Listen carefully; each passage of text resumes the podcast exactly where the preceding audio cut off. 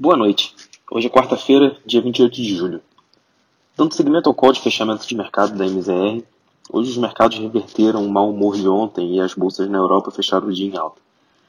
O índice de ações Eurostock 600 atingiu nova máxima histórica, valorizando 0,66%, com destaque para as ações do setor de turismo, que teve alta de 1,06% no dia, impulsionado pelo afrouxamento das restrições a viagens, eh, liderando os ganhos setoriais no índice.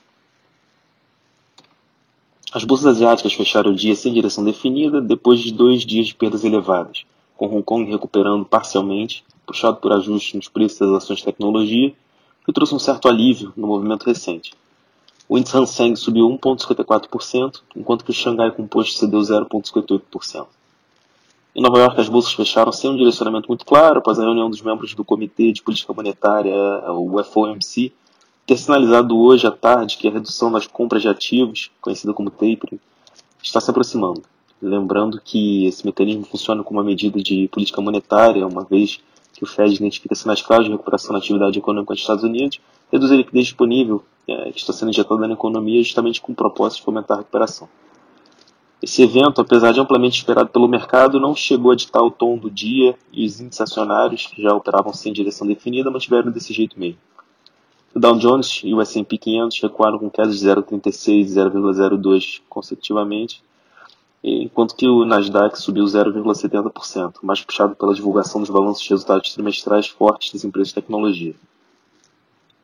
No Brasil, o cenário otimista externo trouxe ventos favoráveis para cá e o índice Bovespa fechou o dia com alta de 1,34%, retomando a marca dos 126 mil pontos. Os bancos divulgaram resultados hoje, fecharam o dia com altas de 3,25% nos papéis de Itaú e 2,34% nas ações do Bradesco. Lembrando que além da divulgação mais forte dos balanços dos bancos, uma expectativa de aceleração na taxa Selic pelo Banco Central favorece o setor. E aqui, para dar uma cor para o tema, o mercado já precifica a possibilidade de é, uma elevação na Selic na próxima reunião do cupom de 1%, com 76% de probabilidade, contra uma probabilidade de apenas 13% de que deve ser de 0,75%.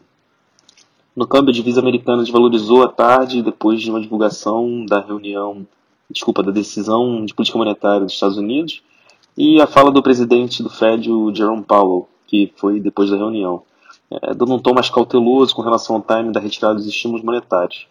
As moedas emergentes valorizaram contra a divisa americana, que fechou o dia cotado de 5,11.